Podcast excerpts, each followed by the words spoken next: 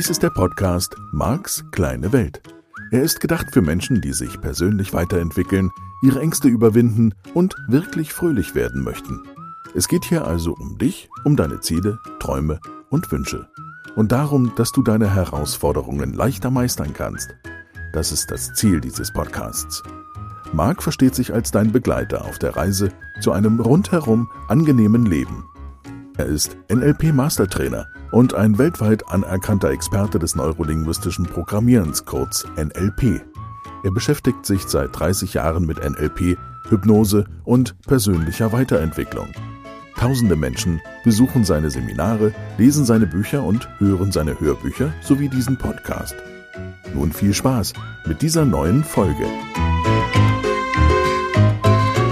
Hallo, herzlich willkommen. Ja, wieder Freitag, wieder eine neue Ausgabe für den Fall, dass du immer ganz vorne mit dabei bist und zu den Menschen gehörst, die jeden Freitag schon herbeisehnen, das weiß ich aus Zuschriften, die sich so darauf freuen, die neue Ausgabe zu hören. Also da bedanke ich mich schon mal bei denen, wo das so ist. Und vielleicht gehörst du ja auch zu den vielen, die später eingestiegen sind, die vielleicht erst vor wenigen Wochen, einigen Monaten den Hinweis bekommen haben auf meinen Podcast und die jetzt dabei sind aufzuholen. Und das finde ich natürlich auch ganz großartig. Lass dir Zeit damit. Das ist schon eine Menge Stoff und eine Menge Inhalt, die da in den Podcast-Folgen verarbeitet werden. Das merkt, glaube ich, jeder, der wirklich bewusst und wach zuhört. Das ist nicht easy listening hier, sondern da ist so ein bisschen was mit Denken dabei. Ja, und ich mag das halt so. Ne? Ich finde das schön. Und das ist ja auch ein bisschen die Idee von diesem Podcast, dass du ein bisschen nacharbeiten kannst, falls du schon im Seminar warst, dass du gut vorbereitet bist, wenn du ins Seminar kommst, dass du einen Hintergrund bekommst von dem, was im Modell von NLP eine Rolle spielt, wie das alles zusammenhängt, wie es funktioniert und das eben immer so, wie ich es mag, nämlich hands-on, praktische Beispiele, ganz konkret im Alltag und nicht als billige Tipps, die irgendwie ähm, ja getarnt sind als Podcast, sag ich mal. So billigste Lebensweisheiten auf niedrigstem Niveau oder was da sonst noch so angeboten wird da draußen. Ich höre da viel von Teilnehmern, die sehr unglücklich sind und die sagen, da sticht Marx kleine Welt schon sehr deutlich aus dem Markt heraus, aus dem, was da draußen so angeboten wird. Und das ist ja auch genau meine Idee. Von daher ja, vielen Dank für die lieben Komplimente und die vielen liebevollen Zuschriften. Und ich bin immer völlig begeistert, dass sich eben auch Menschen verändern, die noch nie im Seminar waren, die einfach nur den Podcast hören, daraufhin Entscheidungen treffen, ähm, irgendetwas anders zu machen. Und das ist natürlich individuell verschieden, an welcher Stelle wir anfangen und wie sich dann die Veränderung ja irgendwie so ein bisschen den Weg bahnt. Ich finde, es ist gut möglich, dass wir dann beginnen, Dinge einfach nur zu verändern, weil wir wissen, dass es danach schöner wird und angenehmer, das Leben. Ja, ich habe heute ein Thema mitgebracht, frisch aus dem Seminar mal wieder. Es geht um das Kleinfühlen. Gibt eine Menge Menschen, die sich, und da ist Sprache mal wieder, ich möchte nicht sagen verräterisch, weil das so negativ ähm, besetzt ist, aber Sprache sagt da schon ganz viel. Ähm, und das finde ich persönlich sehr positiv, nämlich dieses Kleinfühlen. Das kann ganz verschiedene Ursachen haben, die sind mir jetzt als NLPler auch völlig egal.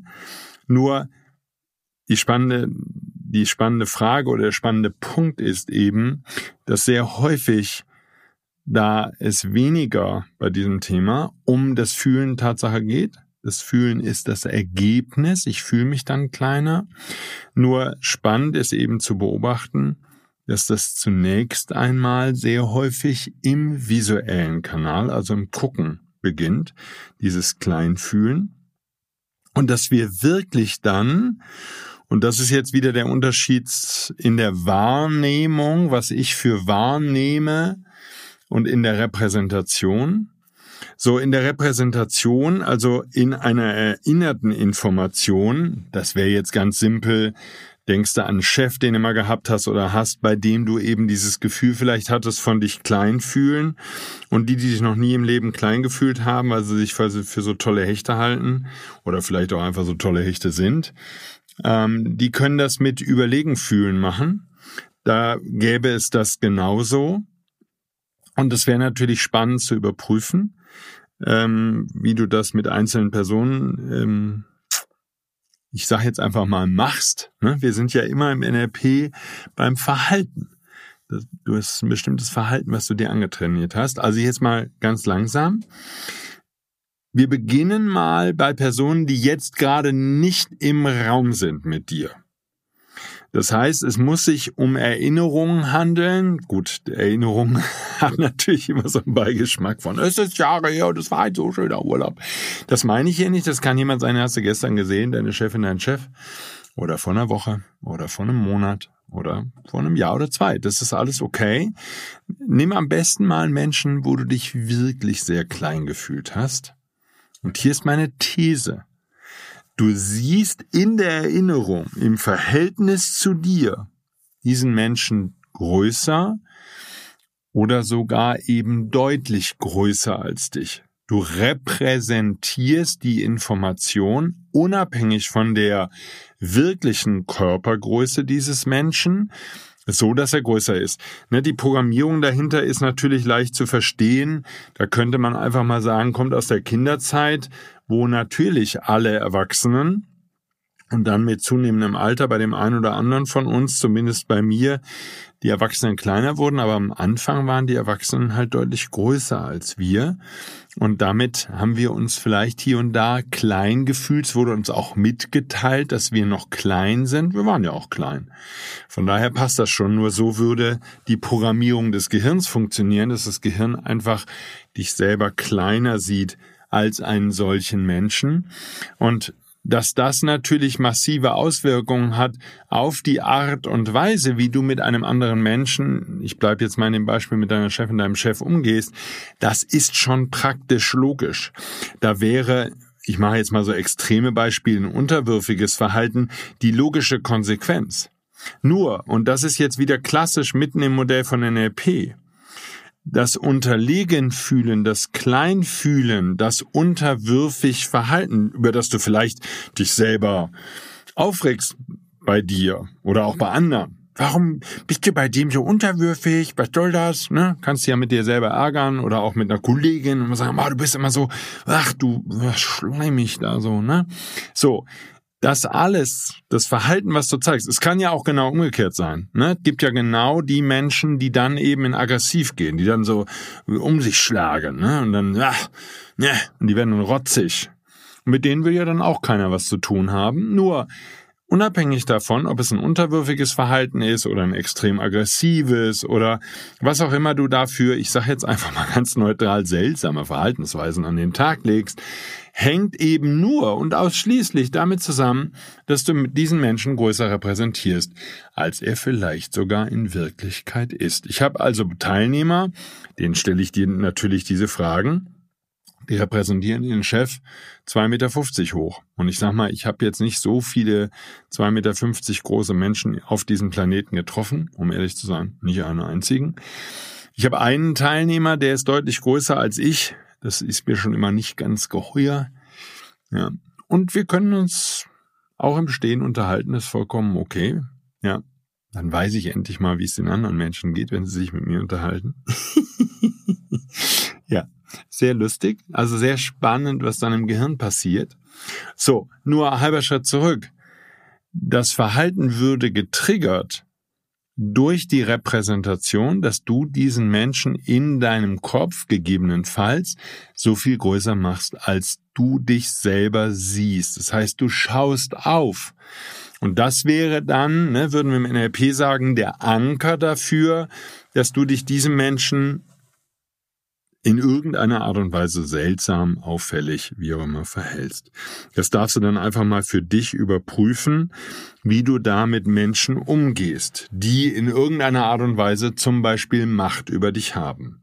So, jetzt kannst du natürlich dieses Wissen nehmen und könntest einfach mal ganz entspannt und ganz in Ruhe Vielleicht nicht beim Autofahren, sondern lieber beim Zuhause am Esstisch sitzen oder am Sofa oder in einem Sessel oder was du da so hast. Vielleicht notfalls hast du nur eine Luftmatratze, dann setz dich halt auf die Luftmatratze oder auf dein Bett und Kannst ein bisschen so, vielleicht auch mit geschlossenen Augen, einfach mal die Menschen durchgehen. Wenn du Kinder hast, schau dir mal an, wie du die in der Größe repräsentierst. Hängt sicherlich vom Alter ab. Für die von uns, die schon erwachsene Kinder haben, da wäre das spannend. Repräsentierst du die auf Augenhöhe? Ne? Es gibt ja diese Eltern, da werden die Kinder zu den Best Buddies, zu Freunden. Da wird wie mit Freunden werden Geheimnisse geteilt.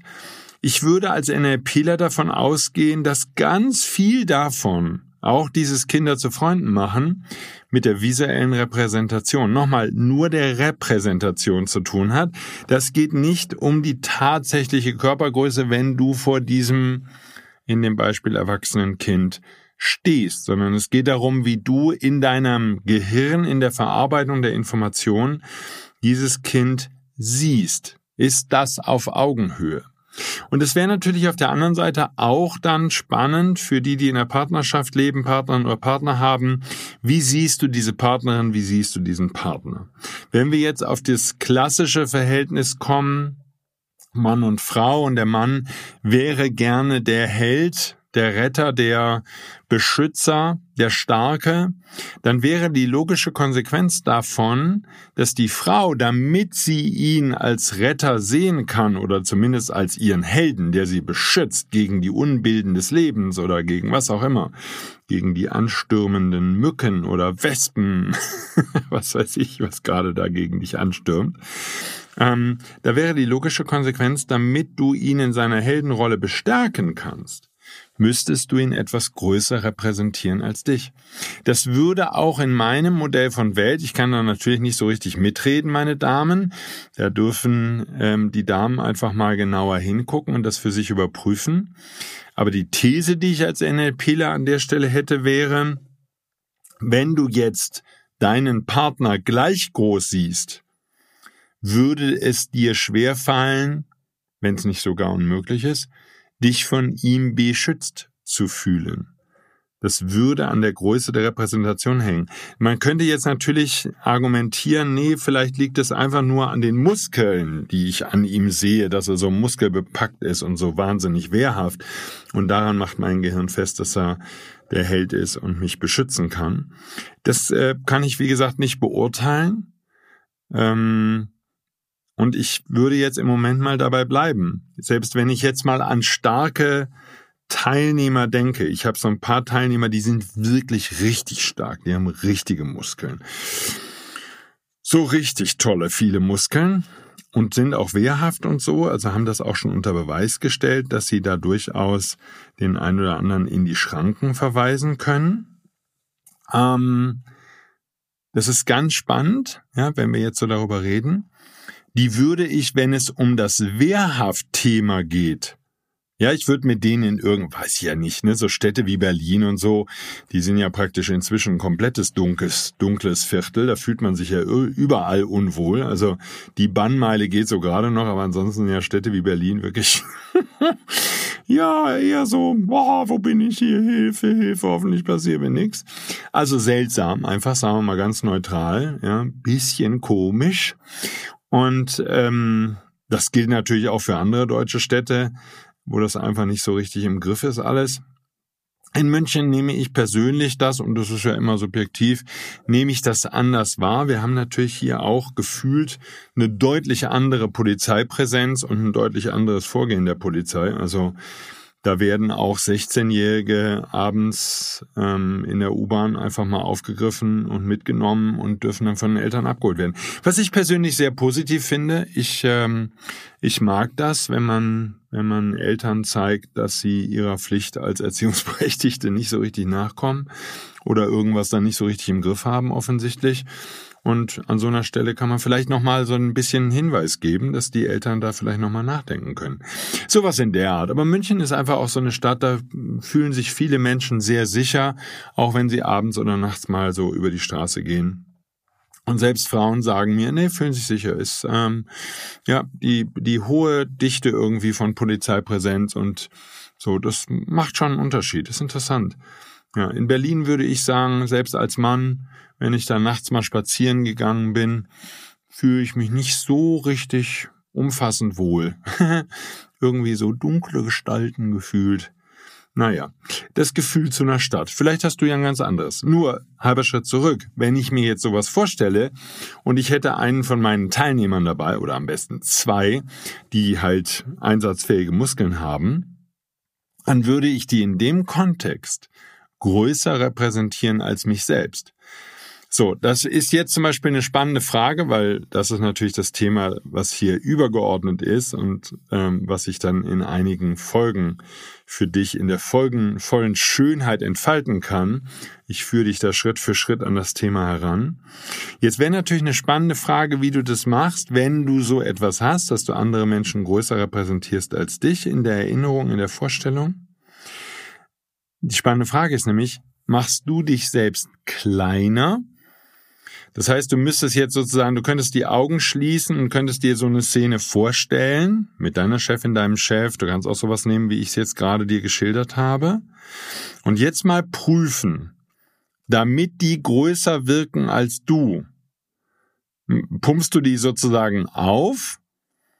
Oder, ne, da wären wir wieder bei dem Sprichwort ganz vom Anfang dieses Podcasts, machst du dich klein? So, das heißt, die behalten ihre normale Körpergröße, nur du wirst kleiner. Ich kann für mich sagen, wenn ich jetzt diese Szene nachts in Berlin nehme, dann würde ich mich kleiner machen, kleiner sehen in den repräsentierten Bildern. Und ich nehme jetzt einfach mal einen von diesen starken Männern, die würden ihre Größe beibehalten. So, in einem anderen Kontext kann ich ja jetzt gut vergleichen, in einem Seminarkontext, da sind die kleiner als ich, das ist ja logisch, sonst können die ja nichts von mir lernen. Das ist halt bei uns Menschen der natürliche Weg, wie wir lernen. Das heißt, wenn Teilnehmer kommen und irgendwie mit mir so einen Kampf beginnen, so am ersten Tag vom Anfängerseminar, da habe ich das schon mal, das brauche ich jetzt nicht unbedingt. Nur in der visuellen Repräsentation sind das natürlich Teilnehmer, die sich dann irgendwie für wichtig halten. Das kann auch eine Angstreaktion sein, nur dass wir da nochmal sind. Also das muss jetzt nicht eine Arroganz sein oder eine Überheblichkeit oder irgend sowas.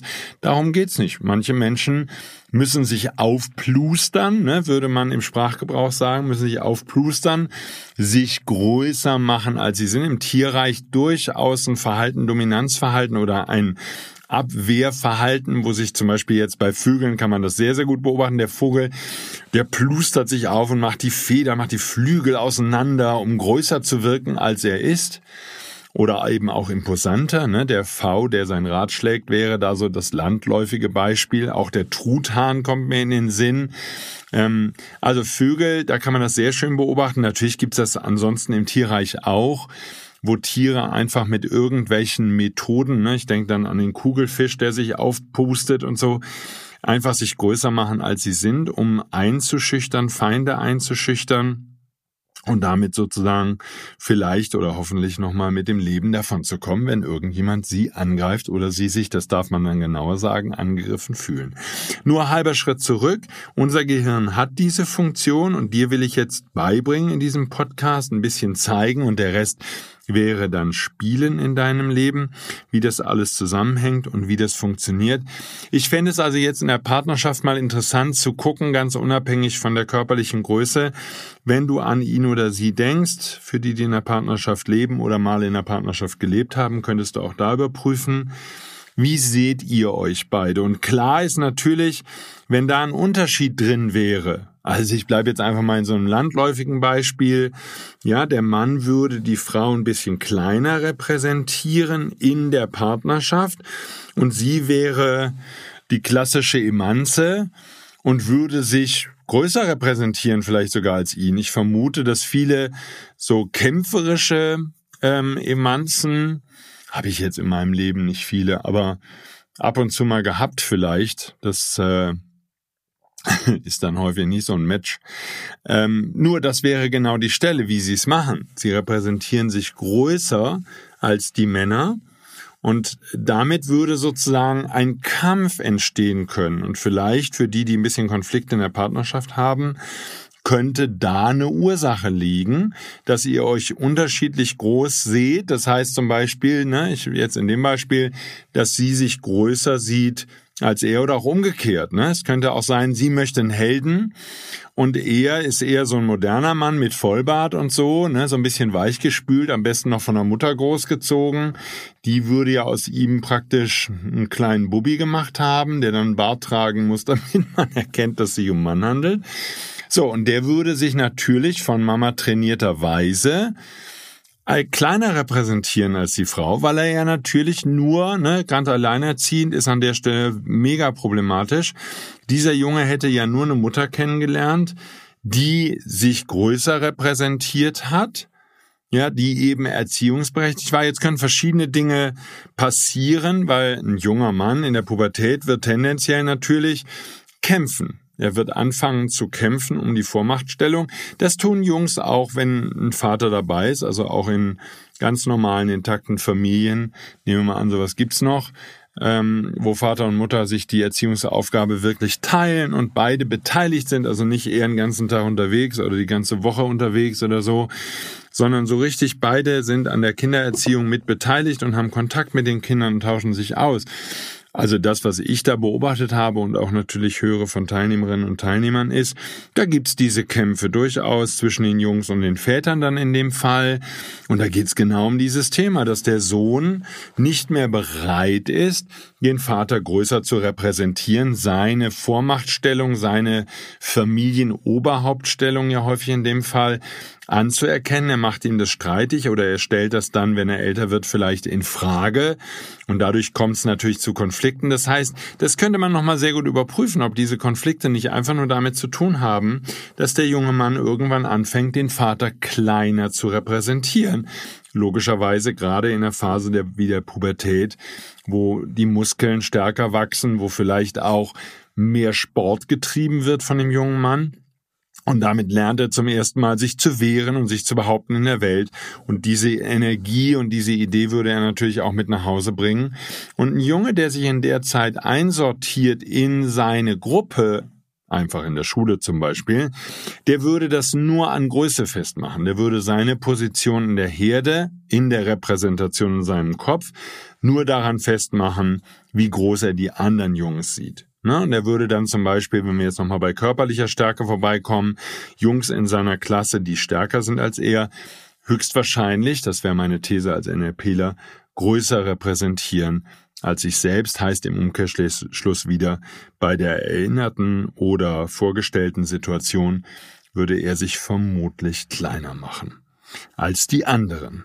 So, jetzt könntest du natürlich noch mal andere Menschen in deinem Leben durchgehen. Das wäre die spannende Idee des heutigen Podcasts, der heutigen Folge.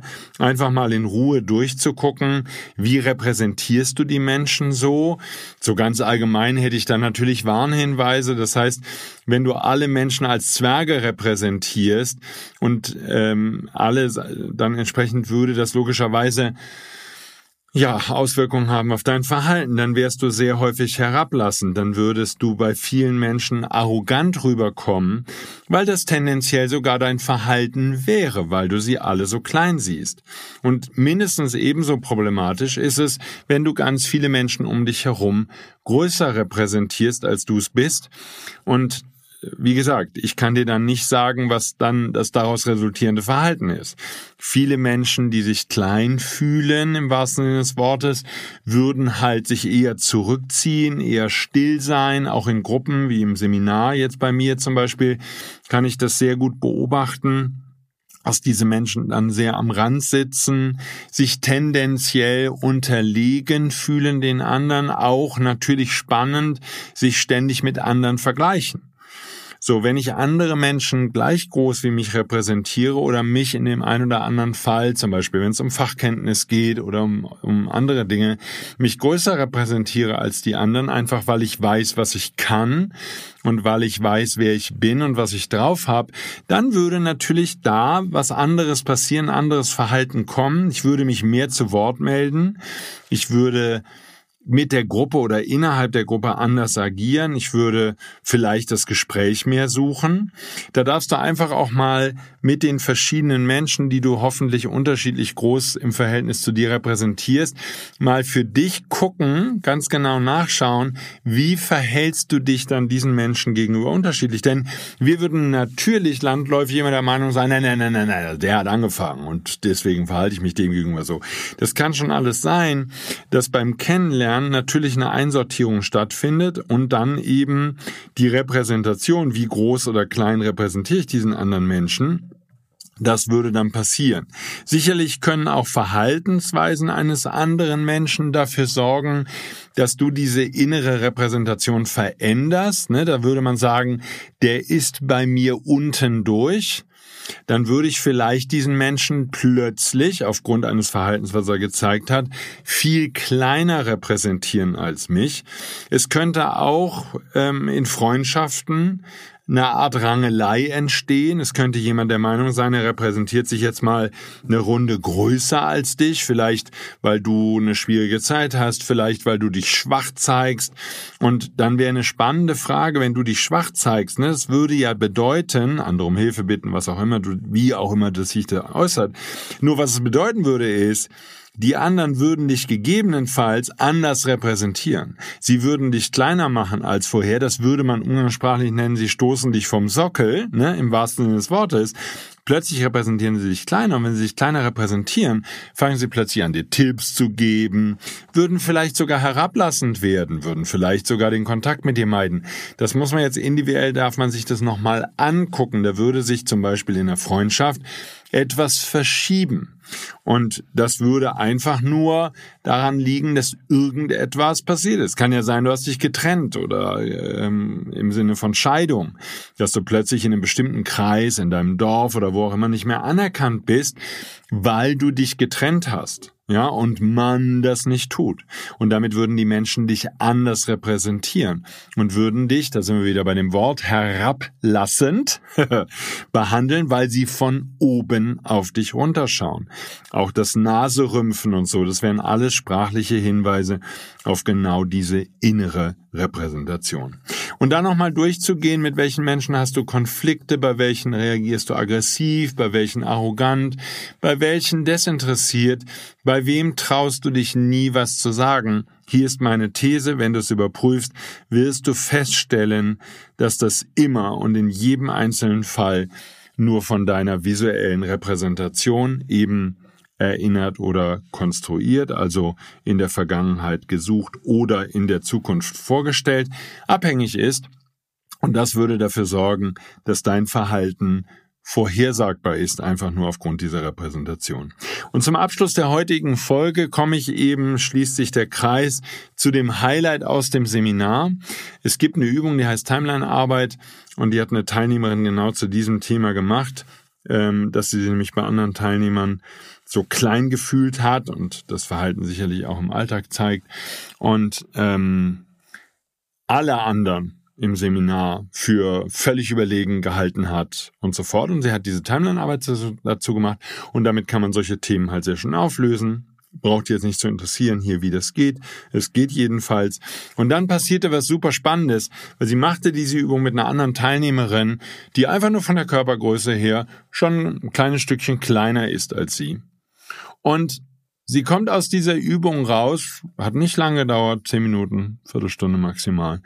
Und sie kommt aus der Übung raus und sie schaut ähm, die andere Teilnehmerin an und sie sagt zu ihr, und es rutscht ihr wirklich so aus, sagt sie, bist du immer schon so klein gewesen? Und das war nochmal das spannende Thema, was ich dir hier auch schenken möchte. Klar, wir reden hier viel über die Repräsentation. Wir reden darüber, dass die Bilder erinnert sind oder eben vorgestellt.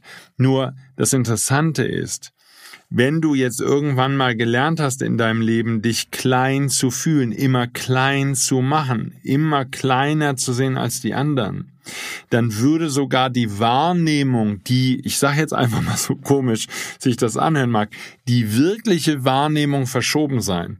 Das heißt, du würdest sogar in den Alltagssituationen die anderen Menschen größer sehen als dich, obwohl de facto rein mit dem Messstab, rein drauf geguckt, die anderen Menschen kleiner wären als du, würdest du sie größer repräsentieren, würdest du sie größer sogar sehen, wenn sie vor dir stehen.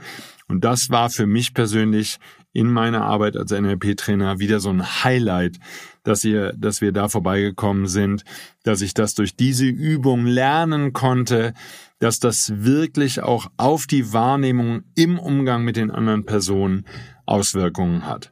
Also hast du jetzt diese Woche viel zu spielen mit diesem Thema, wie groß repräsentierst du andere Menschen, wie verhältst du dich, wenn du sie größer siehst als dich selbst, welche Auswirkungen hat das dann konkret auf dein Verhalten. Ich wünsche dir viel Spaß damit, wünsche dir eine ganz tolle Woche, freue mich aufs Wiederhören dann in der kommenden Woche hoffentlich. Ja, empfehle mich weiter, das wäre mir sehr lieb, dass immer noch mehr Menschen dieses Wissen haben und damit natürlich auf sehr sanfte, sehr leichte, sehr liebevolle Weise hoffentlich ihr Leben verändern, genau wie du. Bis dahin, schöne Zeit und tschüss. Dies war der Podcast Marks kleine Welt. Alle Rechte an diesem Material liegen bei Marc Plätzer. Alle weiteren Angebote, auch Online-Coachings, Seminarmitschnitte, Trancen, Bücher und Hörbücher von Marc findest du unter www.markskleinewelt.de. Marc bietet die komplette NLP-Ausbildung an. Die Informationen dazu findest du unter www.plätzeracademy.de. Wenn du Marc Fragen stellen möchtest, schreib bitte eine E-Mail an service at markskleinewelt.de. Danke fürs Zuhören und empfehle diesen Podcast gerne an andere Menschen weiter, die glücklich und voller Spaß leben möchten.